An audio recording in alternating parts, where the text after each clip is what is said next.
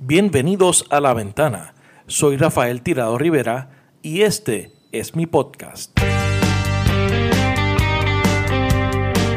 Trataremos de darle sentido a las noticias de la semana, hablaremos con datos y miraremos a Puerto Rico y el mundo desde una ventana diferente. Bienvenidos al episodio número 27 de La Ventana. Gracias a todos siempre por la sintonía. Esta semana diálogo con el presidente de la Junta de Directores de la Sociedad para la Asistencia Legal, el licenciado Jesús Rivera Delgado. Con Jesús hablamos sobre la historia de la Sociedad para la Asistencia Legal, sobre la pobreza, el crimen y la justicia y sobre el caso de Leo Aldrich, entre otras cosas. Estos temas relacionados a la criminalidad y una forma diferente de atender y mirar el problema criminal como el asunto del acceso a la justicia, es importante que se comience a discutir en Puerto Rico y tengamos una discusión amplia sobre la forma y manera en que se atiende el crimen. Así que ah, le agradezco al licenciado Rivera Delgado su disponibilidad eh, para compartir con nosotros durante esta entrevista. La próxima semana, la ventana toma un receso eh, ya que estamos, estaremos en el fin de semana de Acción de Gracias.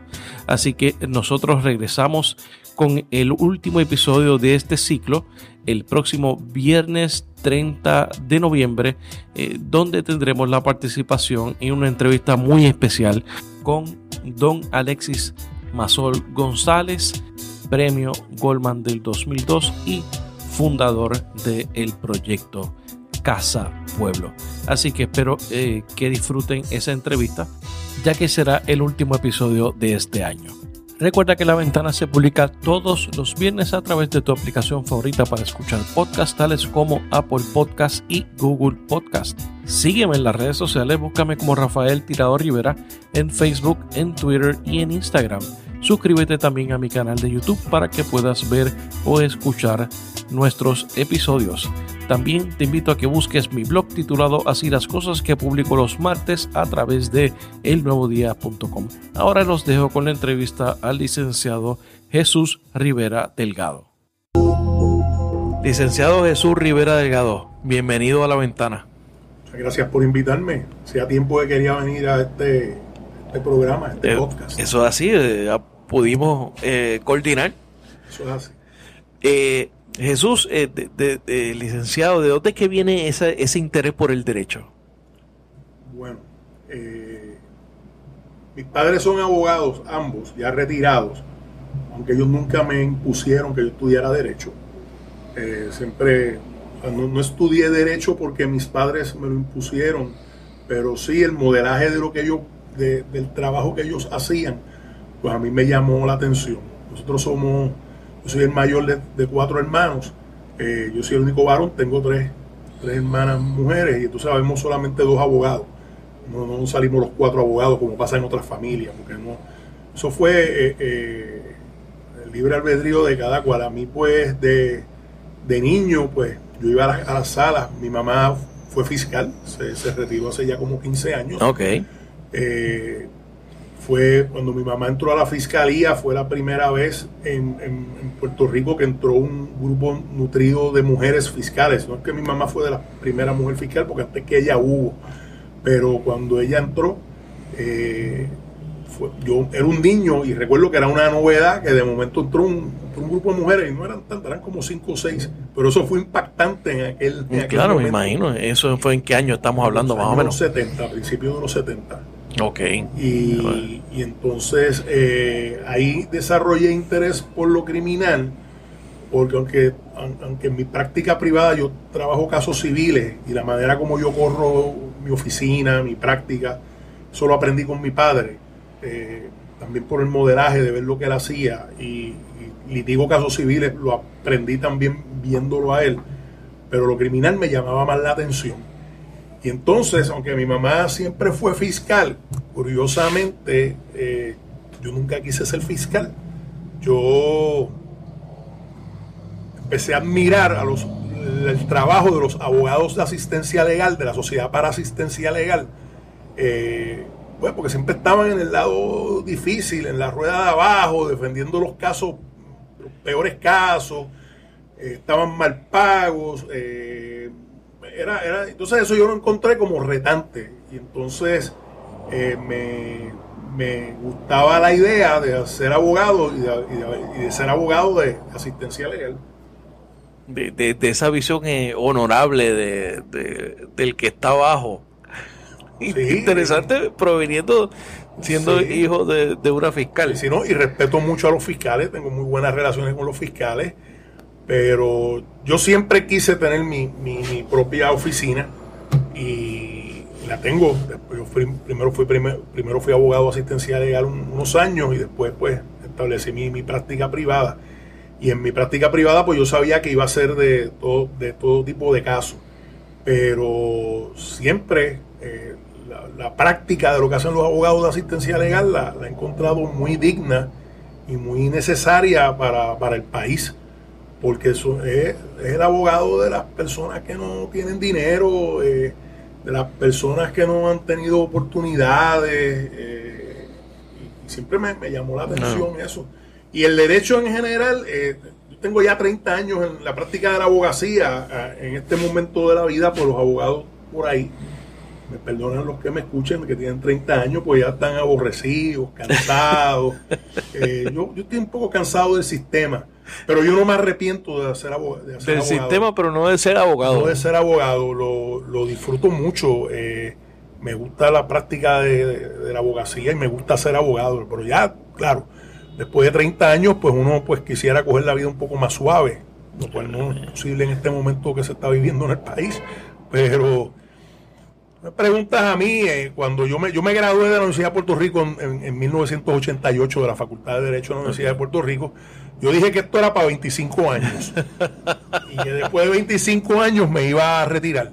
Eh, casualmente, ahora en junio, nos reunimos la clase graduanda UPR 88. Eh, y entonces este era uno de los chistes que hacíamos y que yo hacía. Decía, oye, yo dije que esto era para 25 años y vamos para 30, porque se cumplieron 30 y no veo un retiro en el futuro inmediato. Pero no me quejo. Realmente me gusta, me, gusta la práctica de, la abogacía, me gusta el derecho. El derecho te enseña a, entender un orden. No, no es que todo lo legal sea justo, porque tampoco es así, pero, pero te enseña a ver el orden. Y como el derecho incluye todo, pues prácticamente es, una disciplina eh, que integra eh, todas las facetas de lo que es una, sociedad. Sería multidisciplinario, interdisciplinario, si lo vemos en términos académicos, porque lo cubre, lo cubre todo, el derecho está en todo. Claro, y, derecho, tú has seguido también esa eh, visión multidisciplinaria, porque también eres eh, profesor en la Universidad del Sagrado Corazón. Sí, es correcto. Cuando, cuando yo abrí mi, mi oficina, práctica privada, pues eh, entendía que tenía que hacer otras cosas para pero quería que fuera algo relacionado con, mi profesión pero desde otra perspectiva. Y entonces ahí pues tuve la oportunidad de entrar a, a la Universidad del Sagrado Corazón donde yo doy los cursos de aspectos legales tanto de bachillerato como de graduado. He ofrecido servicios a, a tres departamentos la Escuela de Comunicación ahí doy el curso de aspectos legales de la comunicación el Departamento de Administración de Empresas, que le he dado cursos de, Derecho Mercantil 1, Derecho Mercantil 2, aspectos, aspectos legales de la industria de eventos especiales. Y hay un sagrado, un programa prejurídico, allá en Estados Unidos le dirían un pre que se llama Sistemas de Justicia.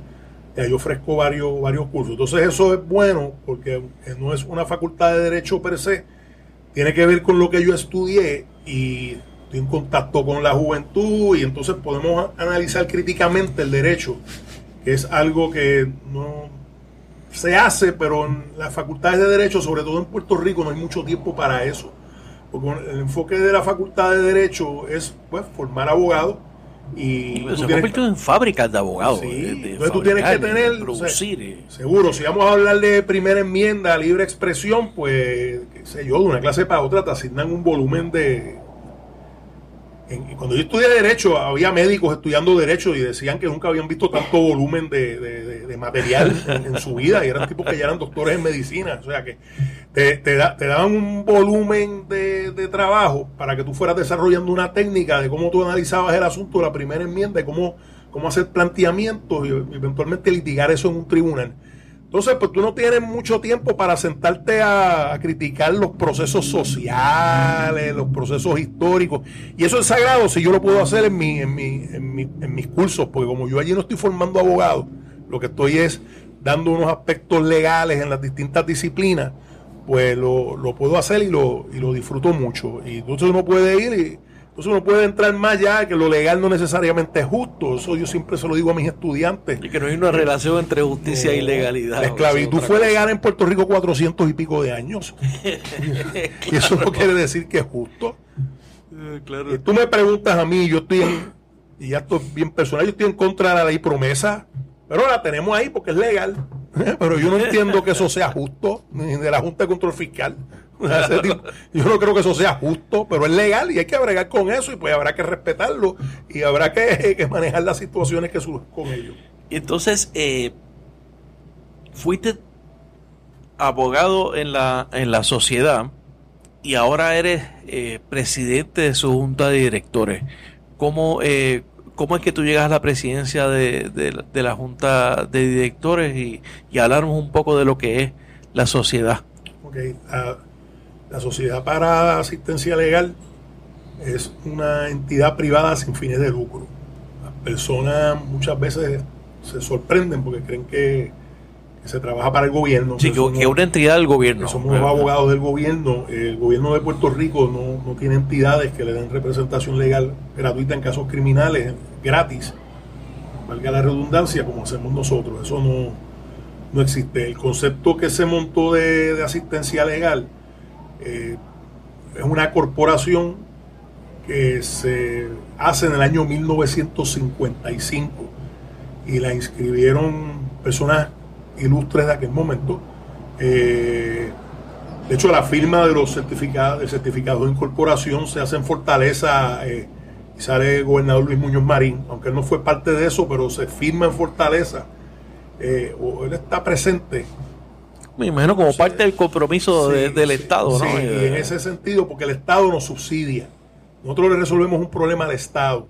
Pero el hecho de que se hiciera, se hiciera de esta forma le da una autonomía asistencia legal, porque está, está fuera del proceso político, está y eso le da pues una, una autonomía. Eso es bien importante porque, mira, el Estado hace las leyes. El Estado tiene las agencias del orden público para para encauzar a las personas. El Estado tiene el Departamento de Justicia con sus fiscales para acusar a las personas. El Estado te juzga en el Poder Judicial. Pues es, bien importante que, que la entidad que da la representación legal en casos criminales no pertenezca al Estado. Esa es la filosofía nuestra. Y esa fue la filosofía en aquel momento y la, y la avalaron eh, las personas que, inclusive el, juez presidente del Tribunal Supremo en aquel momento en Puerto Rico eh, eh, es incorporador de asistencia legal, Cecil Snyder, que, y él creía que, esto tenía que ser una entidad aparte. estaba el presidente del Colegio de Abogados en aquel entonces, que fue incorporador también, estaba el secretario de Justicia de aquella época, José Trías Monge, hay una serie de personas que fueron los incorporadores de la Sociedad para Asistencia Legal entonces, de la manera que nosotros operamos es que el Estado nos provee los fondos, porque el Estado tiene esa obligación de la representación legal gratuita. Eso está en la Constitución de Puerto Rico y está en la Constitución de Estados Unidos también.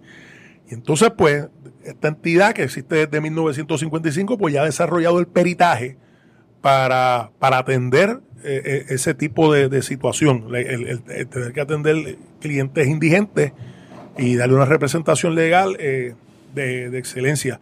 Nosotros, asistencia legal, cuando digo ahora nosotros, ahora me refiero a asistencia legal, estamos en, todos los, todas las regiones judiciales del país. Hay 13 regiones judiciales, en cada, en cada región judicial hay una oficina nuestra, más tenemos una, una oficina de legislación y, asuntos especiales. Eh, poca gente quizás sabe que asistencia legal eh, estudia la legislación que se somete de, que tenga relevancia con nuestra clientela, con nuestras funciones. Y hay abogados especializados que deponen en la legislatura, se hacen memoriales, se le presentan eh, eh, eh, comentarios a, a, los legisladores. asistencia legal tiene una división que hace eso. se atienden remedios por sentencia. Hay una división de apelaciones también, más, uno, como es una corporación, hay una oficina pues que es la que corre toda la operación. Son 16 oficinas de asistencia legal alrededor de la isla en este momento. bufete más grande de Puerto Rico. De los bufetes más grandes de Puerto Rico, y entiendo yo, y, eso es así, donde quiera lo podemos discutir, y el mejor bufete de litigación criminal que existe en Puerto Rico. es la Sociedad para Asistencia Legal. Una corporación privada sin fines de lucro, eh, nosotros tenemos, pues, obviamente los abogados, tenemos personal de apoyo, personal clerical, secretarias, investigadores, tenemos eh, en cada oficina hay un, director o directora de oficina que es abogado también. Eh, esos, directores pues se reportan a un director ejecutivo, eh, hoy actualmente es el licenciado Félix Vélez Alejandro. licenciado Vélez Alejandro es abogado de asistencia legal desde 1984. es una de las personas que mejor conoce, cuidado si es mejor, la Sociedad para Asistencia Legal y entonces ese director ejecutivo responde a una junta de directores. La junta de directores eh, se compone de siete miembros. Y a contestar tu pregunta, la junta siempre tiene que haber tres ex abogados de asistencia legal eh, como miembros de esa junta. La junta se selecciona por un comité donde están las tres facultades de Derecho de Puerto Rico y los colegios profesionales y entonces ellos hacen unas nominaciones cada vez que surgen, que surgen vacantes. Los miembros de junta se eligen por tres años y son pueden ser reelectos en dos ocasiones, hasta un máximo de nueve. Después de eso no pueden ser reelectos más nunca, según como estamos. Por la ley de, cooperativa pues tiene una disposición similar, pero si tú te sales de la, junta por... Está fuera un tiempo, pues puedes regresar. volver. No, acá, acá no funciona así. Igual la ley de condominios ahora se enmendó para, hacer eso mismo, que la gente se tenga que salir un tiempo. ¿no? La asistencia legal es tres años eh, por, dos términos más. Yo no sé cuánto yo llevo, como cuatro o cinco años. Porque mis dos estadías en asistencia legal han sido intensas. Cuando era defensor legal, que es el, nombre de, de, los abogados de asistencia legal. oficial. Y, ahora como, como miembro de junta, porque asistencia legal es un, es un es un mundo complejo, pero precisamente como salí de allí, pues lo puedo, lo puedo entender y disfruto mucho también lo que hago. Eh, ninguno de nosotros cobra, ni siquiera cobramos dieta, eso se, de los miembros de junta, eh, es una función completamente ad honorem.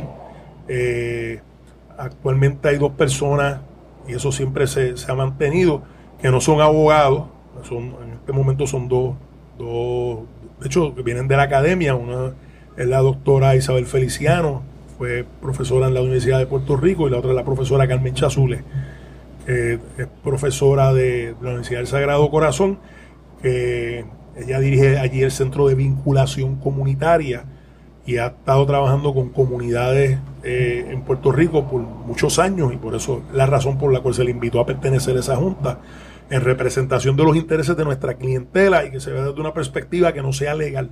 De la misma forma que está la doctora eh, Feliciano, que también ha sido muy activista en causas comunitarias y de justicia social, y, ella es doctora en psicología. Eh, Carmen Chazul viene de la sociología. Entonces, pues eso da, da, un, da un trasfondo bien interesante y hasta cierto punto refrescante, ¿verdad?, al esquema legal. Tenemos el tesorero de Junta, que es un abogado CPA, está por, su conocimiento de la finanza. Eh, somos, somos cinco abogados en total. Eh, hay otro, lo puedo mencionar, el, abogado CPA tesorero es el licenciado Jorge Cañellas. Eh, está, tenemos un abogado civilista, no practica en lo criminal, que tiene también mucha experiencia con entidades sin fines de lucro, que es el licenciado José Rodríguez Jiménez. Y entonces, por el lado de los que Venimos de asistencia legal.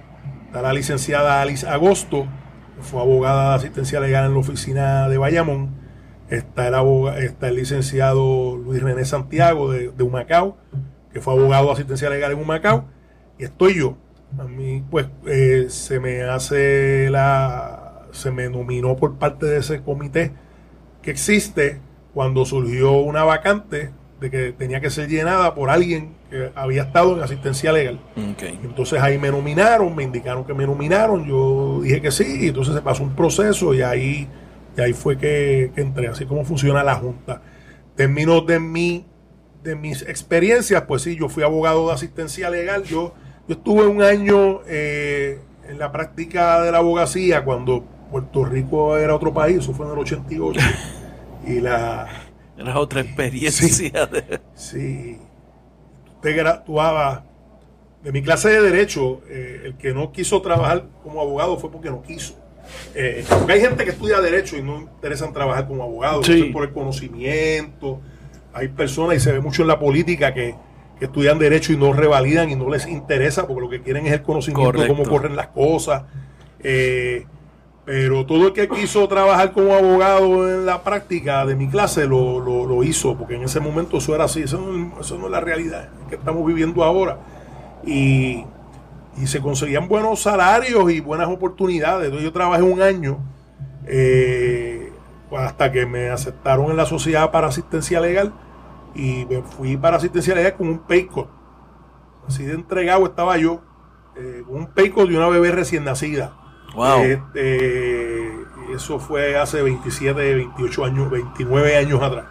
Y entonces, no. Pues, eh, era un trabajo bien intenso. Eh, el volumen de casos era mucho mayor que hoy día. Puerto Rico, y esto te lo digo por experiencia como abogado de 30 años y por haber comenzado precisamente la Sociedad para Asistencia Legal por las cosas que estoy viendo hoy día. Eh, eh, Puerto Rico ya no se están radicando casos como se radicaban antes. Eh, eso podríamos después entrar a hablarlo, pero cuando yo, cuando yo empecé en asistencia legal, se, radicaban muchos casos y se veían muchos muchos casos.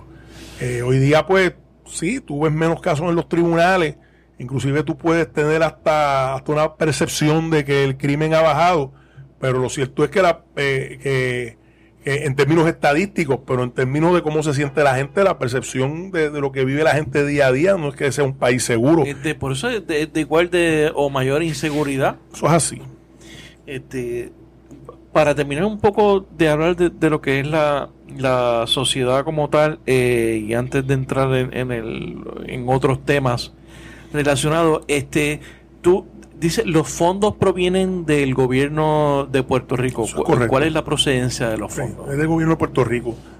Podría haber una cantidad que, que sí, que no, no recuerdo, podría haber alguna cantidad mínima en relación a nuestro presupuesto en fondos federales, quizás por alguno de los programas como Court o algo así, pero la eh, asistencia legal corre con, con fondos estatales fondos del gobierno de Puerto Rico. Eso proviene de la compra de sellos.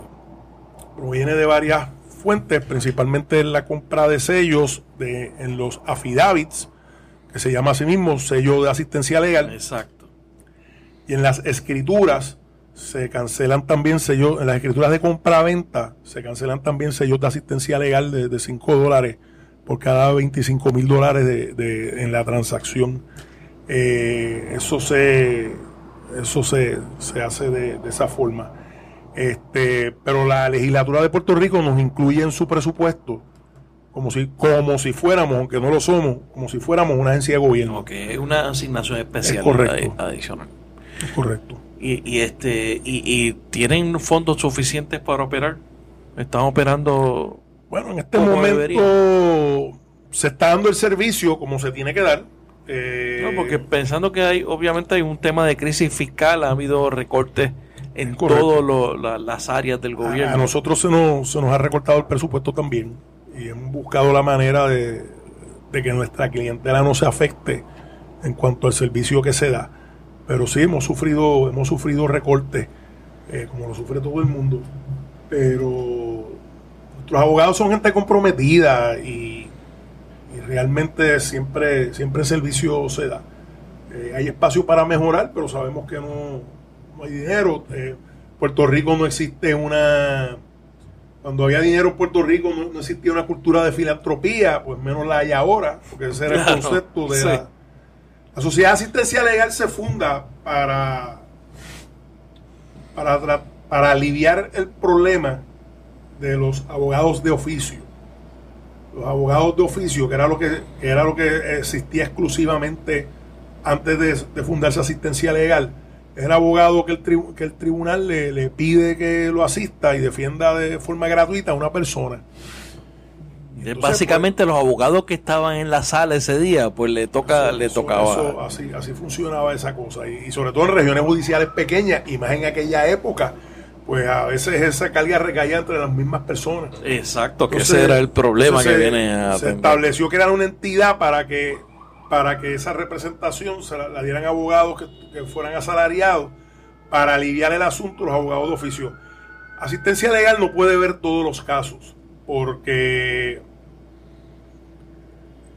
existen muchas situaciones donde hay, hay defensas encontradas. Por ejemplo, una persona, van tres personas en un vehículo de motor, eh, son detenidas y se les imputa la posesión de un arma de fuego o sustancias controladas, le van a imputar esa posesión a las tres personas que están en el vehículo de motor.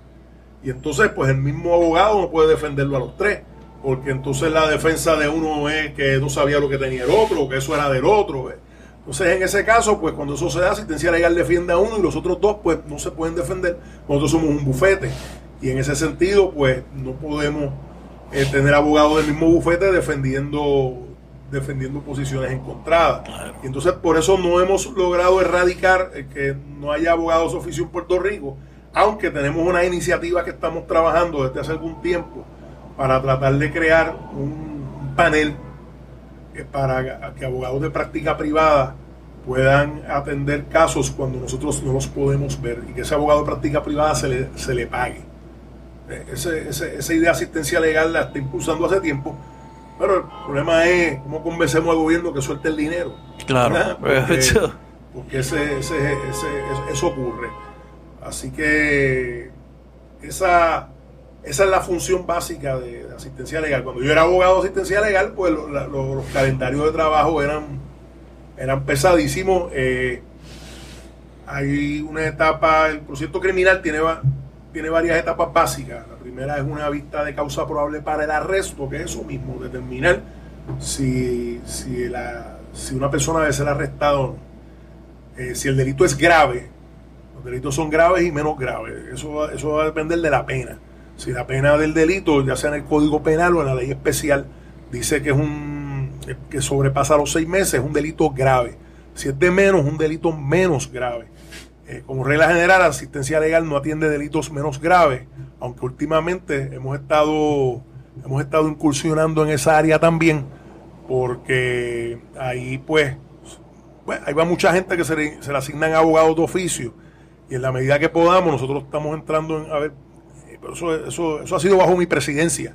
Hemos entrado a, ver delitos menos graves para tratar también de ver cómo aliviamos la carga del abogado de oficio en, caso, en casos menos graves.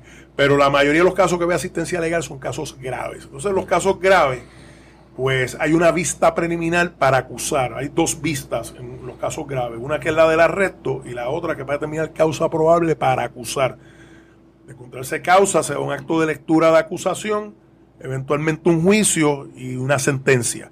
Eh, la sentencia no necesariamente es que uno fue hallado culpable, la sentencia puede ser que se ordene el archivo del caso, eh, que el jurado absolvió, pues el juez ahora viene y, decreta el archivo de... que, no necesariamente las sentencias son, son trágicas en ese sentido.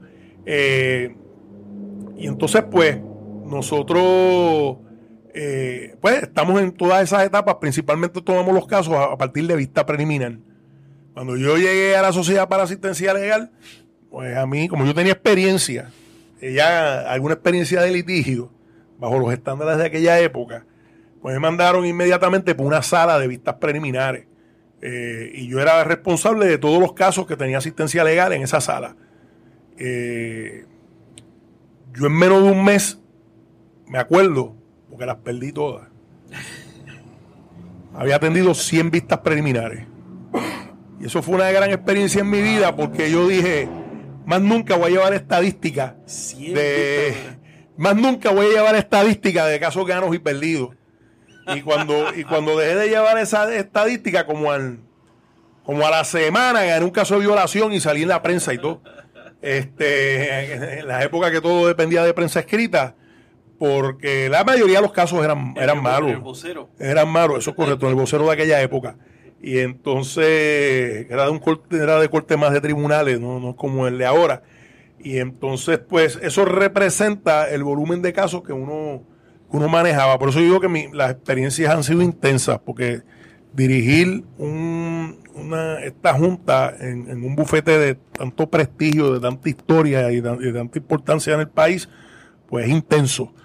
Y cuando fui abogado de sala, eh, pues más intenso todavía, pues ya te acabo de dar un ejemplo, la carga de trabajo que nosotros teníamos en aquel momento, el caseload, cuando, ya cuando íbamos para juicio, eh, eran de cientos de casos, 300, 400 casos, es una barbaridad. Eso, eso es, eso yo le cuento eso a, los abogados de ahora. Y dice, pero ¿cómo va a ser? Yo, que así era, así era como funcionaba eso. Hay mal pago. Y, en aquella época eh, los abogados asistencia legal estaban mal pagos, porque entonces se se veía como un lugar para tú tomar la experiencia y después arrancar para otro lado. Entonces muchas personas se iban para bufetes o solicitaban para fiscales, para jueces o montaban oficinas y, en ese de eso pues cuando, cuando yo entré a la sociedad, a principios de los 90, eh, el promedio de, un abogado allí, que como dos años. No, eso, era, eso era lo que duraba un abogado allí, casi siempre eh, estuve en la oficina de Bayamón, precisamente porque mi mamá era fiscal en San Juan. A mí me mandaron para Bayamón para, Bayamón. tener que... Para evitar conflictos. Y por los problemas que me pueda traer esto con los compañeros pasados, presentes y futuros, pues tuve la suerte de caer en la mejor oficina que teníamos en aquel momento. Porque era una región judicial muy grande. Y todavía lo sigue siendo. O sigue siendo la región judicial más grande de Puerto Rico. Eh, de hecho, la, oficina más grande que tiene asistencia legal ahora mismo es esa, no, es San Juan. Pero en aquella época era San Juan y no, no éramos nosotros, nosotros seríamos como la segunda oficina en tamaño. Eh, y entonces nosotros manejábamos más casos, el tribunal de las salas de lo criminal de Bayamón manejaban más casos que el mismo tribunal en San Juan, porque es una región que cubre como 10 o 12 municipios, yo ni me acuerdo cuántos son. Y entonces, pues, eh, era un trabajo bien intenso para, nosotros. Pero uno, el ser humano se acostumbra a todo. Había unos buenos compañeros que llevaban más tiempo que yo allí, eh, que nos ayudábamos de parte y parte. Pero cuando yo llegué a esa oficina, todos los meses renunciaba a alguien. Porque eso así era como funcionaba el asunto. Eh, hoy día, pues hay estabilidad. A través de los años, los salarios han ido mejorando el volumen de casos ha bajado, porque eso también tenía que hacer, tenía que ocurrir. Eh, el volumen de casos por abogado, me refiero.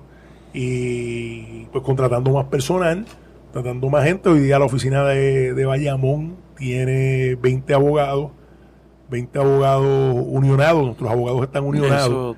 y dos abogados, tiene dos, 20 abogados, cerca de 20 abogados unionados y dos abogados gerenciales, supervisores.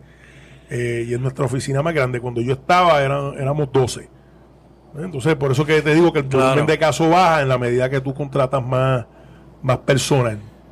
Y, entonces, pues, eh, eh, fueron tiempos bien, bien intensos, pero de muchas, de muchas satisfacciones, porque la gente dice, ¿cómo tú puedes defender a alguien que es culpable? Bueno, primero es que no todas las personas que son acusadas son culpables. eso, es básico. eso es para empezar. Segundo, nosotros defendemos allí gente inocente. Los defendía yo, los defiendo en mi práctica privada, los defendía en asistencia legal y los defienden los abogados de asistencia legal ahora. Y si tú defiendes a alguien que por alguna razón se entiende que cometió el delito, también hay que ver unas cosas. Primero, que no se le violen los derechos, que haya debido proceso de ley, que el castigo no sea desproporcionado y creemos en la rehabilitación y en la protección de los derechos humanos de los seres humanos. Y en ese sentido, pues eso, eso también son unos motivantes para, para, uno ver, para uno ver los casos. Entonces, eh, vamos a hablar un poco de la, de la población que ustedes atienden. ¿Cuál, es esa población? ¿Cómo es, ¿Cuál es el perfil de esa de los clientes que ustedes, que ustedes atienden? Nuestros clientes vienen de de un perfil socioeconómico bajo, eh, de pobres ingresos, o sea, indigentes, eh, poca escolaridad, eh, problemas de adicción, problemas de salud mental, de sectores escolares, mucho retraso, retraso social, personas que pues no, han tenido las oportunidades que, tenemos otros. En una sociedad que tú tienes que comprar la calidad de vida, pues la calidad de vida se puede comprar de varias formas, ¿verdad? Como con las personas que trabajamos como nosotros, eh, personas que estudian y se fajan, y otras personas que el sistema no les ha dado tantas tantas oportunidades y que pues también pues necesitan una calidad de vida. O sea, eso no es que yo justifique la delincuencia, porque yo estoy en contra de la delincuencia. O sea, yo vivo en este país también y yo quisiera que el crimen se acabara. Pero la, hay que saber entender el fenómeno de la criminalidad más allá de las penas altas eh, y pensar que, que, que, tú tienes penas altas y la violación de derechos, que es lo que nos han hecho creer, sobre todo en años recientes. En Puerto Rico existen crimen porque la gente tiene derechos. Los derechos no son para los delincuentes, los derechos son para todo el mundo. Claro. Porque tú tienes una persona que se tiene que buscar 3 o 400 dólares diarios para pa, pa metérselos para saciar un vicio, pues los va a buscar a la buena o a la mala. ¿eh? O sea que la mayoría de los clientes de ustedes son son adictos a droga. Un, porcentaje sustancial eh, son adictos, mucho, como te dije, mucho del sector escolar. Eh, tienes tienes que ver que si una persona no, termina ni siquiera escuela superior, pues está en riesgo de, caer en, las garras del crimen. Si una persona tiene condiciones de salud mental, que porque no tuvo, su familia no tenía el dinero para darle el tratamiento, pues las condiciones se agravan, pues muchas veces eso también termina en crimen. No estoy diciendo que todas las personas con condiciones mentales cometan crimen, eso es lo que quiero decir. Pero si estoy diciendo que hay personas pues, que cometen delitos, son utilizados por otro eh, para, cometer, para cometer delitos. Eh, en la medida que no se atienden unos problemas sociales que son más, más, dramáticos, pues el crimen va, a existir. Eso siempre va, a existir a menos que se establezcan otras políticas que no sean mano dura o, eh, ese tipo de cosas, porque ya, ya eso se ha demostrado que ha fracasado. O sea, si yo tengo que comprar este medicamento para un familiar mío que se está muriendo y no tengo dinero, pues yo buscaré la manera de conseguirlo. Eh, a la buena o a la mala. De, la forma que sea. O, me lo van, o me lo regala alguien que lo consiguió de otra forma. O sea, eso es, complejo. O sea, uno venir y decir, este, vamos a, combatir el crimen, vamos a, ponerle, pues ponerle pena de muerte a todos los delitos. Y el crimen no va a bajar si no atiende los problemas sociales, necesitas un sistema de salud adecuado, atender la salud mental, eh, un sistema de educación adecuado. Eh, sí, pues también que, no haya, que no haya, que no hayan castigos desproporcionados y sobre todo trabajar un sistema de corrección que rehabilite a la gente.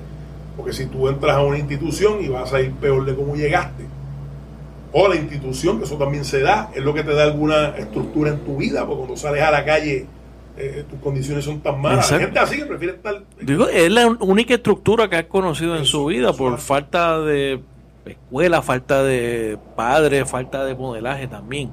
Ah, Pero, ¿y, y el, el, sistema en Puerto Rico eh, castiga el crimen o la pobreza? Eso es una excelente pregunta. Tienes que ver, no, no sé los números, pero la gente que está en la cárcel son gente pobre. Porque eh, eh, la gente, pregunto porque, por ejemplo, yo se me viene la, la, imagen de, por ejemplo, el exsecretario Somoza, que aparece, eh, que lo arrestaron recientemente regateando con hasta con un menor de edad, con su hijo. En ese momento y aparece un día su vista preliminar con seis, una batería de seis abogados. Entonces la, la gente mucha gente se indignó por esa, esa presencia. O sea, que eh, eh, el sistema el sistema funciona así o, el, o de la forma en que opera el sistema eh, es corrupta o está corrompido o hay una desviación en el sistema. El, sistema, uno de los peores problemas que puede tener un sistema de justicia es que no sea consistente en la aplicación de las normas. Y, que las normas para unas personas sean de una manera o sean de otra. Lamentablemente en Puerto Rico se da eso, en el sistema de justicia y lo que no es el sistema de justicia también. O sea, donde yo estaba en un sitio que no voy a decir dónde fue, este, me dijeron, no puede entrar, y yo, pero ¿por qué no? Porque ya se acabó la entrada a tal lugar. Y yo digo, ¿por qué sigue entrando otra gente? Bueno, pues se, me aplicó, se me aplicó la, norma a mí eh, para dejar pasar a los panas. Pues e, eso representa mucho de un sistema corrupto, la corrupción la corrupción es más sencilla de lo que la gente se cree. Exacto, eh, por eso eh, la corrupción no, no, es un no es un elemento complicado, no es un evento complicado ni, ni lejano tampoco. Cuando uno piensa en corrupción, tú piensas en alguien que se robó 20 millones de dólares. exactamente. Obviamente, es una persona corrupta, pero, pero es más complejo que eso, en ese sentido. Entonces, si el sistema va a tratar a una gente de una manera y a otra de otra, por condición social, pues ese sentido, pues el sistema está corrompido. Nuestros abogados son buenos y nosotros tenemos, tenemos abogados que, pueden competir con cualquier batería de abogados, como lo que tú acabas de mencionar. El problema es la clientela que uno maneja. Porque en la medida que nuestra clientela no ha tenido oportunidades, pues realmente muchas veces tú tienes unos casos que, son bien difíciles de ganar. Tú tienes unos casos eh, que son bien, bien este, cuesta arriba, en el sentido de que, pues, tu cliente a lo mejor tú logras negociar que un delito que no cualifica para probatoria dentro de una negociación, una alegación preacordada, que eso se estila en Puerto Rico y en los Estados Unidos y en las Cortes Federales también. Yo voy a las Cortes Federales, a las Cortes Federales también. Eh, eh, pues tú consigues negociar con un caso que tiene que no tiene probatoria, se le concede probatoria a la persona porque es primer ofensor, pero si tu cliente viene de un ambiente social que va a poder cumplirla, pues no vas a tener problema, pero si tu cliente viene de un ambiente donde lo vas a regresar de donde salió, y donde salió en un lugar que no hay oportunidad, y volvemos a que no hay escuela, que no hay trabajo, que a lo mejor lo que consigue un trabajo en mano a las 4 de la mañana, pues va a reincidir, a reincidir, va, va, va a tener problemas en el cumplimiento de esa probatoria. Entonces la gente dice, ah, bueno, fíjate, por el cliente de asistencia legal entra y sale de la cárcel varias veces. Fulano de tal, pues este, cuando lo defendió esta batería de abogados, pues se logró salvar. ¿Logró salvar? Sí, sin menospreciar los trabajos de las baterías de abogados. nosotros tenemos buena batería de abogados también. Son las oportunidades que tiene un cliente para rehabilitarse. Obviamente, pues, como te dije, eso es parte de la calidad de vida que tú compras. Porque no es lo mismo una persona que tenga universidad, que tenga un buen trabajo, una persona que no finalizó la escuela superior y no tenga trabajo. Claro. ese es el problema. Y, el, y el, sistema, de, la forma en que está estructurado también, eh, lo que promueve, eh, a veces yo pienso que lo que promueve es el castigo excesivo también, muchas veces. O sea, que, que no da la oportunidad de rehabilitar porque no da esperanza de rehabilitación.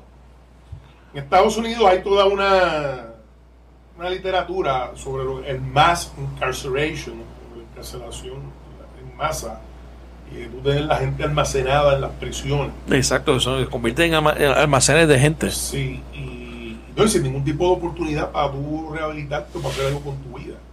Eh, y alimentado también por el sistema privatizado de cárceles que hay. porque en Estados Unidos hay mucha privatización de cárceles y en Puerto Rico hay sistemas los que pertenezcan al Estado están privatizados. Aquí hay dos sistemas, dos sistemas carcelarios, como hay dos sistemas eh, de educación, como hay dos sistemas. Eh, Tú tienes eh, dos sistemas de salud. Cosas que tradicionalmente hacían los confinados, que bonificaban inclusive por trabajar en la cocina, por trabajar en la enfermería, por hacer trabajo de mantenimiento, por otro eso está privatizado.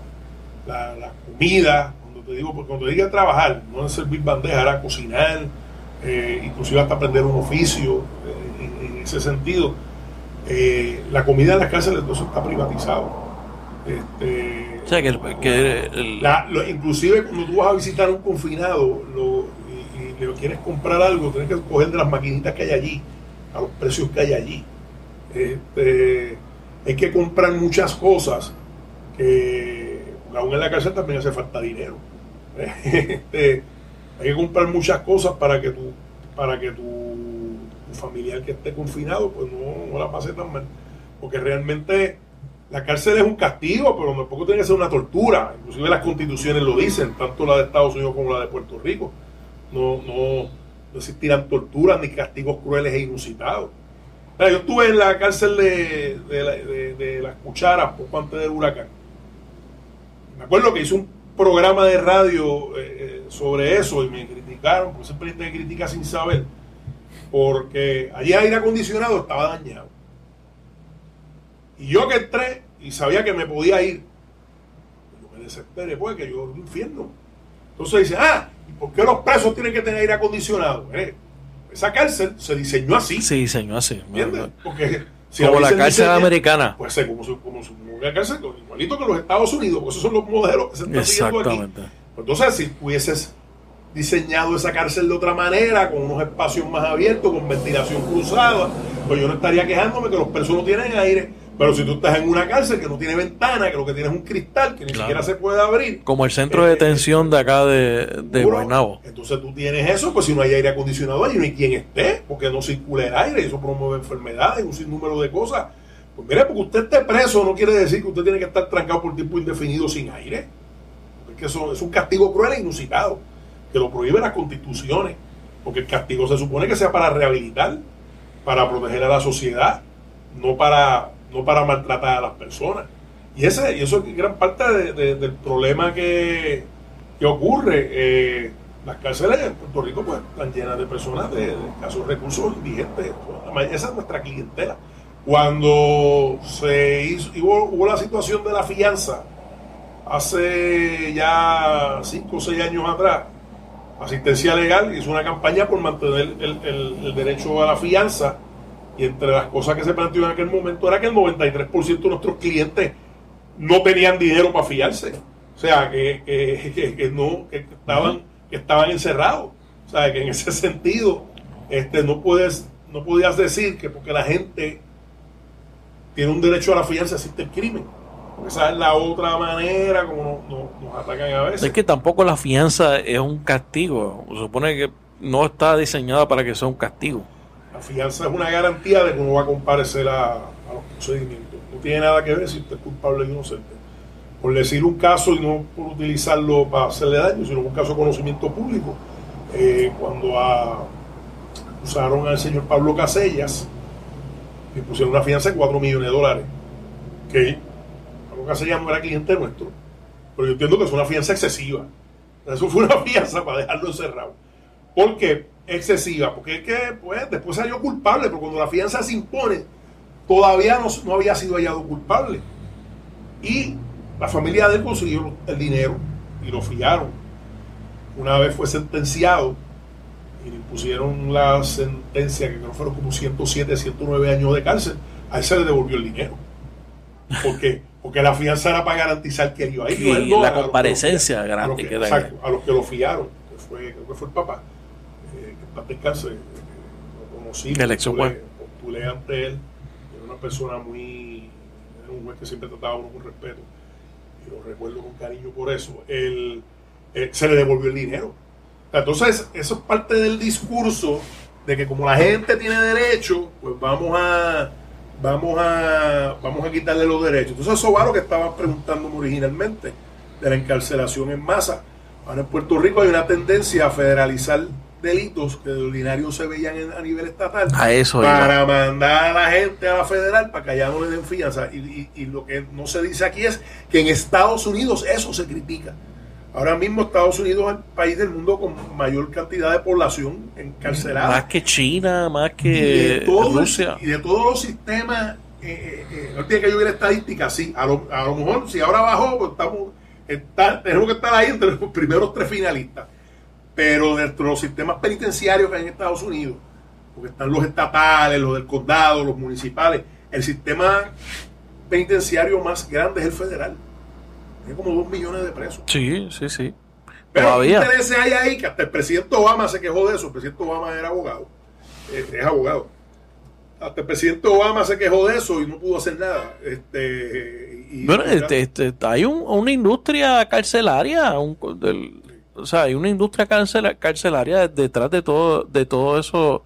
O sea, much- hay mucha gente haciendo mucho dinero con la, con la encarcelación de gente, de, de minorías especialmente.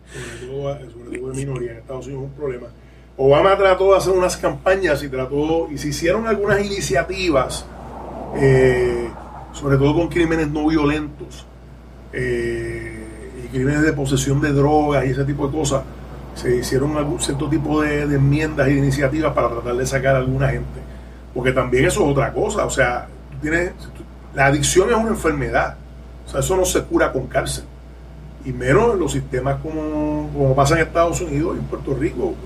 Y hago la salvedad de Estados Unidos, porque la gente se cree que en Estados Unidos eh, las cárceles son hoteles y que a nivel federal las cárceles son hoteles. Hay cárceles hoteles para alguna gente, No, Hay una cárcel en Alabama. pero ahí no hay que cogieron vendiendo drogas aquí en la esquina de, la calle. Este, Claro. Se, se va a una cárcel federal que es igual o peor que las que hay aquí.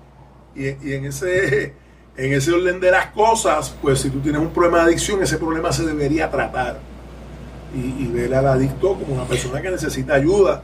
Porque encerrarlo en una cárcel, que yo he tenido clientes, y los tuve cuando yo era abogado de asistencia legal, principalmente, que entraron con algún vicio de droga menor, como marihuana, o de vez en cuando unos usos de, de cocaína, y cuando salen después de 10 años en una institución, este, eh, tienen un vicio de heroína descontrolado y lo cogieron en la misma institución.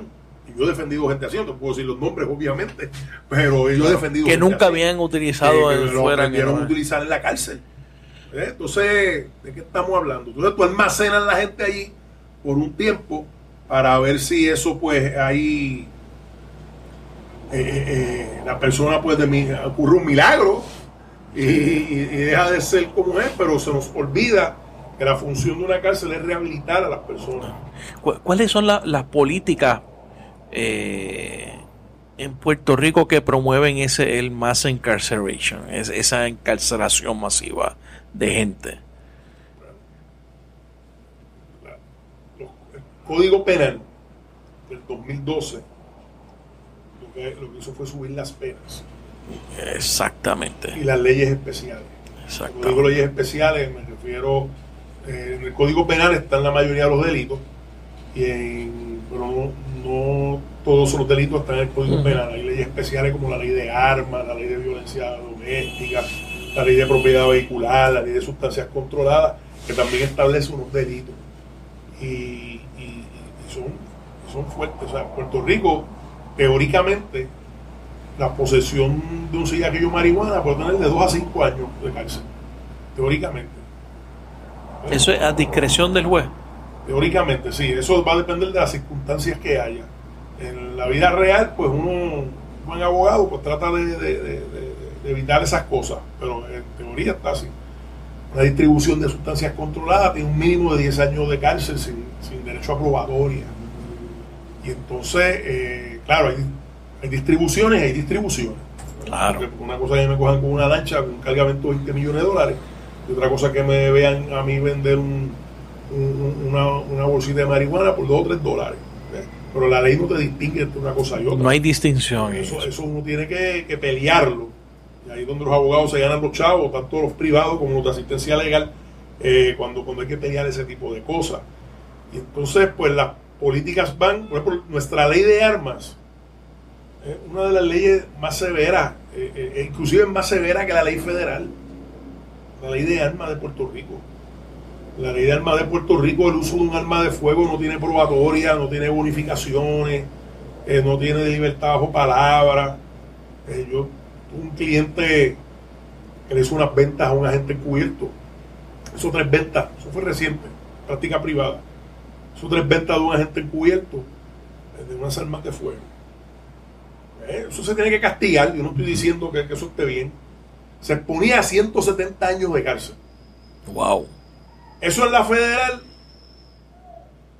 Yo he tenido casos similares. Los he negociado para 48 meses. 60 meses. La federal se habla de meses. Eh, porque la ley allá lo dice así. ¿no? Eh, Claro. Así que, o sea, yo, yo- yo he tenido. Yo he tenido esos casos de, de, eh, allá. eh, eh, los he negociado, declarándolo culpable por 4 o 5 años. Acá eran 170 años. Entonces, ¿qué pasa? Eso desde el punto de vista, y ahora te hablo como profesor, eh, la, la- las teorías modernas, lo que, se, lo que se está moviendo Europa, bueno, es más avanzado en muchas cosas, es que las sentencias no deben pasar de 30 años. Y tú dirás, ¿por qué? Bueno, porque tú tienes que, para tú rehabilitar a alguien, tú tienes que darle alguna opción de que algún día va a salir. De una esperanza de algo. Pero si tú coges una persona, un chamaquito, y a los 18 años le dijiste que va a tener 500 años de presidio, como se hace en Puerto Rico. Tres, tres perpetuas más 50 Sí, Cuando tú años. tienes eso, entonces, ¿qué, qué vamos a hacer? Después, pues esa persona no tiene ninguna, ninguna motivación. Y hay personas que, pues, eh, que al pasar el tiempo, yo conozco confinados que se han rehabilitado, que son muy articulados, que terminaron, terminaron la escuela eh, eh, estando confinados. Y entonces ese es el problema, que terminaron la escuela superior y ya el sistema no les da nada más. Porque entonces no hay una oportunidad de estudiar universidad, no hay una oportunidad de hacer otras cosas. Una carrera vocacional. Seguro, entonces no, no, hay, no hay oportunidad. Entonces yo sé de personas que yo he conocido confinados que nunca van a salir, que realmente si tú ves lo que eran hace 30 años a lo que son ahora, pues ahora una persona que quizá la sociedad le da una oportunidad para rehacer su vida, pero no lo hay porque la- las sentencias son muy largas. Puerto Rico tiene sentencias exageradamente largas y eso viene de Estados Unidos también. O sea, en Estados Unidos este, ese tipo de cosas este, ocurre. Una, por crímenes, hay personas, por ejemplo, que por una segunda acusación, tercera acusación de un caso de sustancias controladas, que debe tener un castigo. En la federal lo sentencian a life imprisonment y life es life. ¿Sabes? Claro. Un career offender y el life, y life es life. Ya tú sentencias a una persona a los veintipico, treinta y pico de años bajito, una sentencia así, eh, sin haber crímenes violentos por el medio. O estamos hablando, quizás una cosa, pues el pensamiento después que una cosa puede llevar a la otra, pero sin, sin haber crímenes violentos. Entonces, cuando tú te pones a ver qué es Estados Unidos, te pones a ver que ya yo no sé, ni, ya a mí se me fue la cuenta cuántas masacres van este año. Una por día. Eh, ¿Sabes? Casi. Con esas leyes tan fuertes, ¿qué han conseguido con eso? Pues nada. Nada. Porque hay que trabajar los problemas sociales que causan el crimen. Y no se hace. Claro, o, o- o la visión de adaptarse a ello, que es lo que se plantea cuando se dice vamos a poner un tipo armado en cada sinagoga, en cada iglesia, ¿sabes? Que otra, eh, el extremo también de la locura. Eso, eso, eso está- pero ya es otro tema. Tú- Cuando tú tienes un presidente que habla un discurso de odio, pues tú no puedes esperar Claro, que la sociedad actúe muy civilizadamente. claro, de manera racional. Eh, eh, tú traiste también el tema de la federalización de los crímenes en Puerto Rico. Eh, eh, ¿Eso no, no atenta contra el acceso a la justicia de los, de los, de los acusados? Yo, esto es una opinión mía, esto no es como presidente de asistencia legal. Eh, yo creo que un sistema que a ti te juzga en otro idioma, con otras reglas de juego, pues no, no crea un buen acceso a la justicia, porque no es lo mismo tú escuchar a un traductor, lo que se hace aquí, personas que no saben inglés, en la Corte Federal, no es escuchar un traductor hablando que tú estar ahí escuchando, viendo las personas. Eh, la constitución dice que tú tienes que ser juzgado por tus pares cuando tú quieres un jurado. Realmente en Puerto Rico, ¿qué por ciento de la población habla inglés? O sea, eh, es un por ciento bajo. Aquí la gente tiene mucha fantasía, que esto es un país bilingüe, eso es un embuste. Y hasta gente que se, y hasta gente que se las echa que son bilingües. Yo que tuve, Sí, yo claro. que tuve, porque mis padres lo quisieron así y se lo agradezco. Yo que tuve la oportunidad de estudiar un, un colegio bilingüe cuando era niño. no, no eres bilingüe Yo- yo- todavía. Yo escucho, no, no, entonces yo escucho. No, si, si nos desviamos un poco del tema en cuanto a eso, eh, a mí en la escuela nunca me, me, me exigieron tener un acento. Mi primera maestra de inglés, eh, me acuerdo el nombre ahora, usaba el apellido del esposo, era Nancy Santini, en esa escuela bilingüe. Eh, pero ella era irlandesa. Y entonces eh, eh, decía, hable bien y que lo entiendan, y usted se hace entender. Eso es lo que tienes que hacer, pero no te pongas a imitar acento, tú eres puertorriqueño, porque como los puertorriqueños. yo escucho a esta gente a veces con estas pronunciaciones tratando de copiar el acento de Hollywood, si es que eso es un acento americano. Este, dicen unos disparates brutales. Y yo me he visto, eh, porque una cosa es tú ser bilingüe, otra cosa es tú ser eh, eh, inglés tu primer idioma. Yo que soy abogado, yo me he visto diciendo disparates a veces. Este, yo diciendo, lo digo candidamente, tuve un caso una vez en la federal que estábamos hablando sobre una cicatriz en, la frente de una persona. Y yo cuando estoy jugando el testigo le dije, le dije en inglés, y usted dijo, le dije, it was in the front of the head, the front of the face. y entonces, después miré y dije, forehead. Pero se fue así se fue así en el calor del momento. Y, entonces, ¿qué tiene que ver una cosa con la otra? Pues todo. En Puerto Rico la gente no es bilingüe nada. Entonces, si tú tienes un jurado donde el requisito es supuestamente saber inglés, hay dos problemas. O gente que se te cuela que no sabe inglés y no entiende por estar ahí.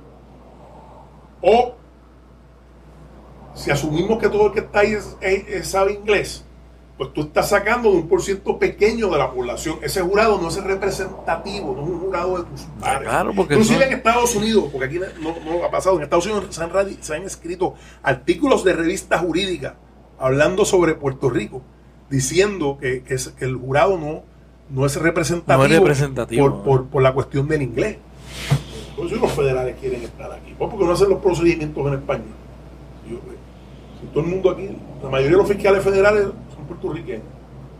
Los fiscales federales americanos que yo conozco hablan español, todos un español perfecto. Conozco magistrados federales, eh, sé, que hablan, que son americanos y hablan un español perfecto. Eh, los jueces federales en su totalidad son puertorriqueños, o sea, los de aquí. Entonces, los abogados son puertorriqueños.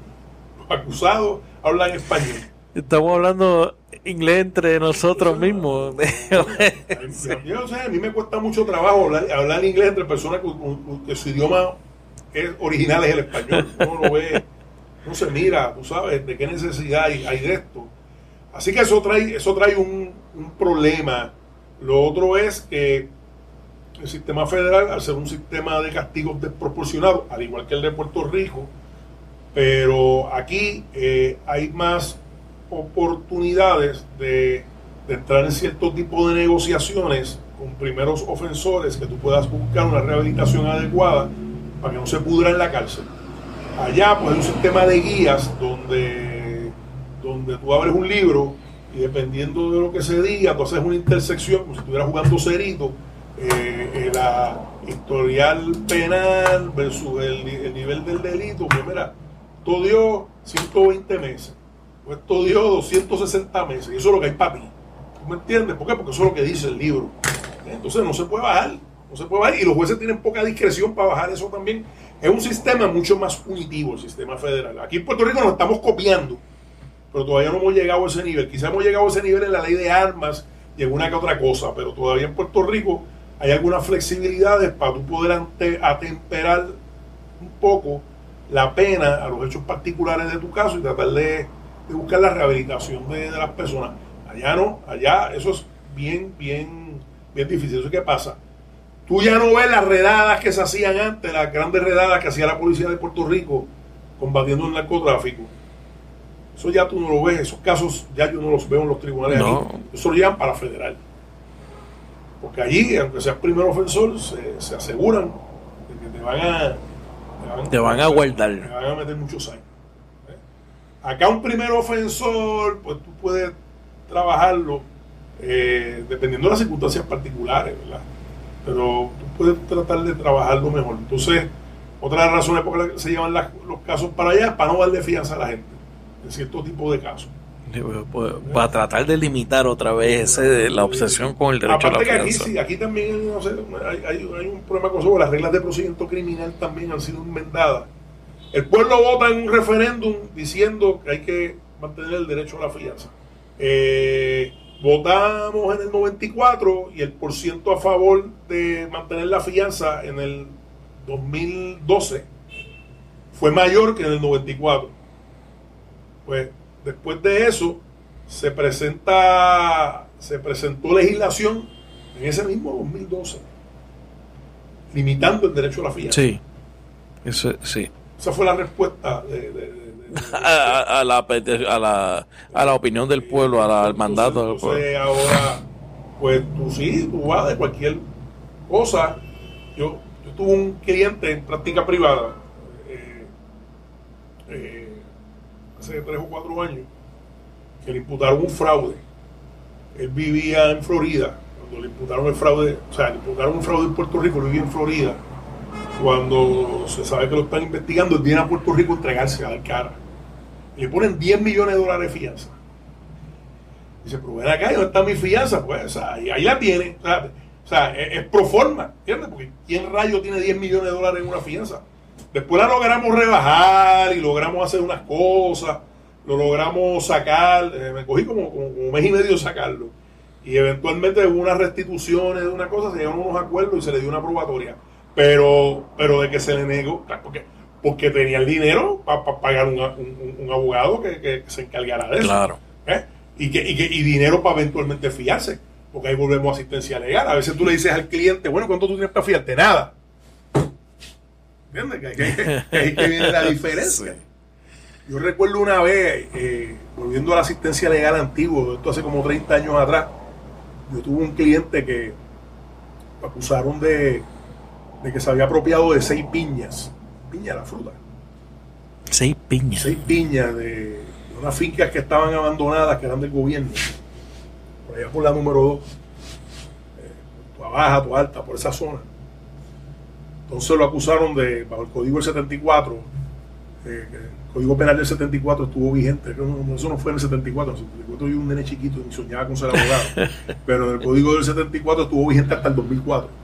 Y, fui abogado de asistencia legal, pues ese era el código que existía me acusaron de un artículo del Código Penal que era el, el 166A, que era apropiación de fondos públicos. Y eso no tenía probatoria. Tenía mínimo, eran ocho años de cárcel, por las seis piñas. O sea, cuando, lo, cuando porque las seis piñas eran del gobierno. Entonces, del cuando otro. la persona lleva a... Y era un deambulante en la calle. Entonces, Wow. cuando el juez, eh, en la vista de causa probable para el arresto, que yo no estaba, pero yo vi los papeles, eh, vi la denuncia, le puso una fianza como de 100 dólares. Y como no los tuvo, se quedó adentro. Como no tenía, era deambulante. Claro. Eh, que No lo iba a tener. Lo que te Eh. estaba diciendo ahorita, que la clientela de asistencia legal, en ese sentido, pues, pues, pues tiene unas limitaciones en consideración al cliente que tiene recursos económicos. Y yo recuerdo que, que ese caso pasó por la vista preliminar y el caso prosperó. A mí me tocó para juicio seis piñas. Tipo llevaba tres meses preso por seis piñas. Por seis piñas, wow. Y claro, ahí pues se, se dio una dinámica donde eventualmente pues se rebajaron los cargos. Cuando yo se lo declaré culpable, entonces el juez le echó, eso fue parte de la negociación, tres meses y salió ese mismo día. Bueno, Wow. Era tiempo cumplido. Y no tenía los 100 dólares para fiarse. Pero ese es el tipo de cosas que se da aquí. Ahora mismo, a Tito Kayak lo tienen acusado en, en, en- en Ponce, porque le están imputando que se robó una llave. Una llave, una llave, una llave, una llave. Una llave, una llave como la llave con la que tú abres tu casa o la llave del carro. Están diciendo que se apropió una llave y que esa llave era uh, un cuartel. No me gusta hablar de cosas que no son casos míos, pero, pero como eso ha salido en prensa, eh, de un- una llave de de un- no sé si era del cuartel o si era de una planta eléctrica que era de allí del cuartel. Entonces lo acusaron de eso y, y va, va para juicio ahora por delito grave eh, eh, eh, de apropiación de, de- de- de- Yo defendí a unos muchachos en una escuela pública hace un par de años atrás que estaban jugando baloncesto dentro del salón. Cosas de chamaco, tú sabes, se supone que no se haga. Pues mira, ¿qué hacen en un colegio con eso? Pues lo regañan y lo sacan y le quitan la bola. Claro. ¿eh? Porque jugando baloncesto con la bola, tiraron y rompieron una bombilla. Ah, pues lo acusaron de destrucción de propiedad pública por una Claro. escuela pública. pues, obviamente. Lo arrestaron. ¿eh? Eso pasa en un colegio pues te llevan a donde la directora, allí te regañan, llaman a tu familia, llaman a lo que sea, y tu papá paga la bombilla y se acabó. No, pues aquí lo metieron preso. Wow. ¿Eh? Claro, y, y eventualmente lo logré sacar, pero lo sometieron a todo un proceso, aunque fue en el Eh, tribunal de menores, eso- pero todo un proceso penal. El movimiento del Estado en contra de, este, de esta gente. Por una bombilla. Porque tampoco saben escoger sus luchas. o sea, el Wow. Estado aquí tampoco sabe escoger sus luchas. Eh, hay que eh, hay que atender el, el- hay que manejar las leyes el- ese código flexibilizar flexibilizarlo de alguna forma o sea la, la- la forma en que atendemos el, el crimen hay, hay que cambiarla radicalmente Claro. porque no Valga Vidal logró hacer un proyecto con, a- a- de ley que es el PDLS 489, eso se aprobó en el 2017, estableciendo una ley de menores, una reforma juvenil más humana. Para empezar con eso, y eh, con los menores, donde se ve mucho, se ve mucho abuso. Y, y en ese proyecto lo aprobaron los tres partidos. Y ese proyecto lo aprobó el Senado. Y en una cosa que realmente se, me- se me hace muy difícil entender, la Cámara de Representantes aprobó un, proyecto aprobó un proyecto que era totalmente contradictorio al, de, al del Senado. Entonces hubo unos senadores que votaron a favor de eso. Entonces tú tienes una legislatura aprobando dos proyectos contradictorios. eso es total, totalmente Eso- inverosímil Eso, eso, eso viola todas las reglas de la ciencia política, del derecho. Esto, todo- esto para explicárselo a los estudiantes es bien difícil, porque no, no tienen un fundamento de dónde empezar.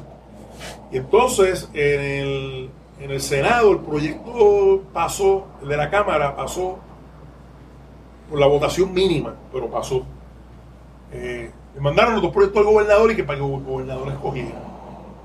Y entonces, eh, el gobernador los vetó a ambos. Para hablar bien del Senado de Puerto Rico, porque tengo que decirlo, el Senado de Puerto Rico se fue por encima del veto del gobernador y aprobó el proyecto Valga el 489. Es un proyecto que tiene mucho insumo de facultades de derecho, trabajadores sociales, psicólogos de la academia. De verdad, ese proyecto es una joya. Allí está. Desde el 2017.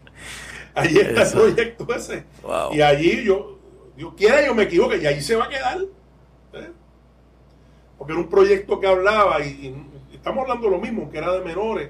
Pues mire, que cuando hay una situación en una escuela que, que ¿por qué en los colegios los asuntos se resuelven? Cogen a, a un chamaco en un colegio con una bolsa de pasto o se queda la galleta con otro con pura bombilla y ese asunto se resuelve allí sin criminalizar al, al menor y por qué el de escuela pública tiene que llamar a la policía para que se lo lleven y lo esposen, pues lo llevan esposado y se lo lleven y no metan Claro. en un centro de detención juvenil o lo exigen en una celda porque pues, puedo traer a lo mismo si es pobre no va a aparecer un abogado allí enseguida claro en lo, en lo que asistencia legal atiende casos de menores también. Hemos entrado en esa área. Pero ya cuando el caso de menor le llega asistencia legal, ya es la etapa posterior al arresto. Y muchas veces eh, eh, se ha logrado con efectividad, eh, muchacho, que es por bobería. Eh, recuerdo una vez, eh, estando en, en- un compañero mío, este, encerraron al muchacho porque no aparecían los padres para, para llevárselo. Pues vamos a mandarlo a un centro de detención juvenil. Mira, eso es una cárcel. Puedes ponerle todos los nombres que tú quieras. wow Eso es una cárcel. Y recuerdo que un abogado de asistencia legal que dijo, pues, entrégueme la custodia del, del joven amigo, a ver si yo encuentro los papás. Y lo encontró. lo encontró Lo encontró. Y, o sea que, que ese es el problema eh, cuando tú tienes un sistema extremadamente punitivo. Con unas estrategias fallidas para combatir el crimen. Sí, eso, y en esa estamos. Eso hay que cambiarlo de, de alguna manera.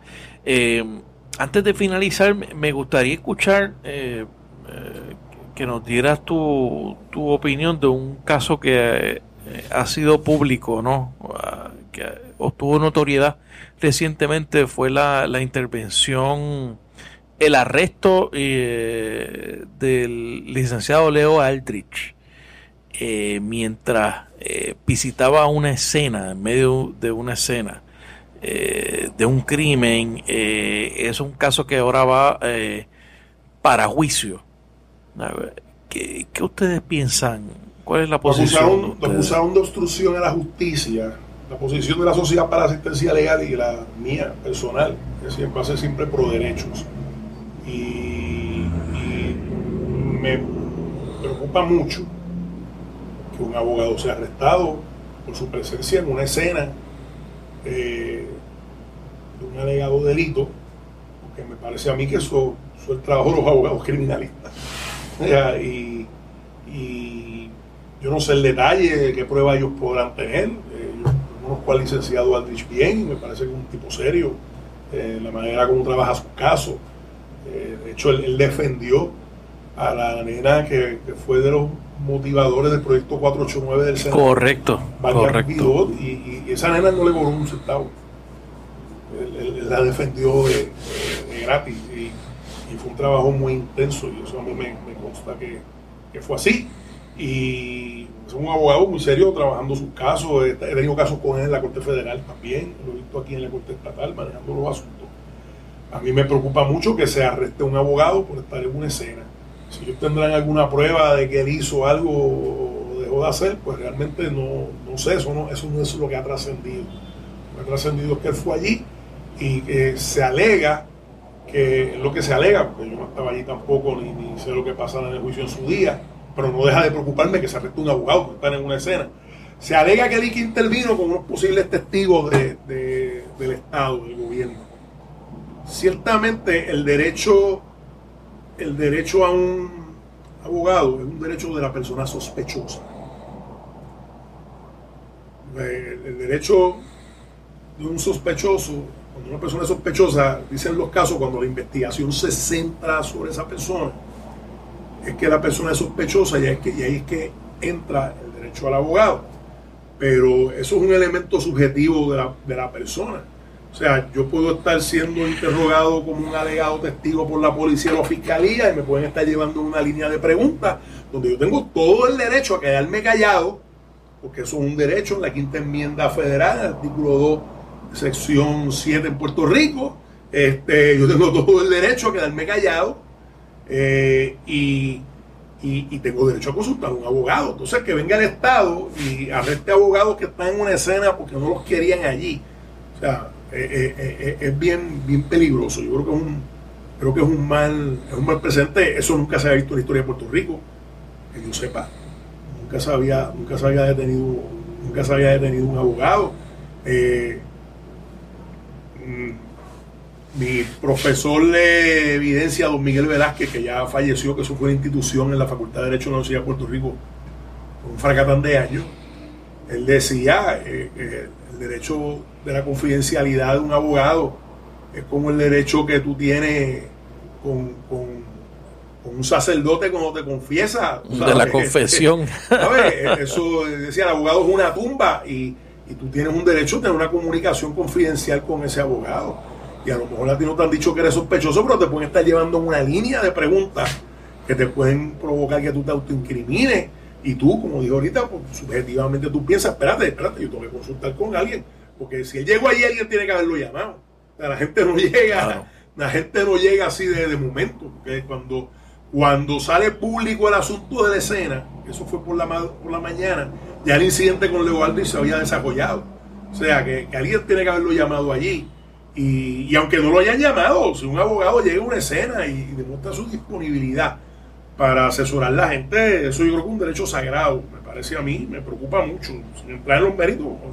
Si sale en el juicio otra cosa, pues yo no sé, pero, pero es, muy preocupante.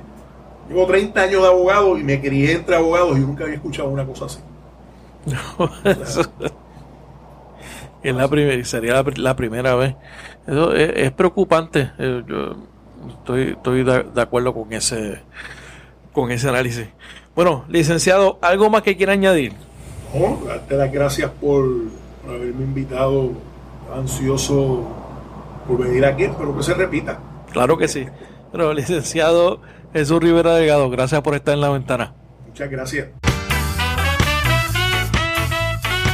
Gracias por escuchar este episodio de La Ventana. Sígueme en las redes sociales, búscame como Rafael Tirado Rivera en Facebook, en Twitter, en Instagram. La Ventana es una producción de Change Lab Media para Rafael Tirado Rivera. Hasta la próxima.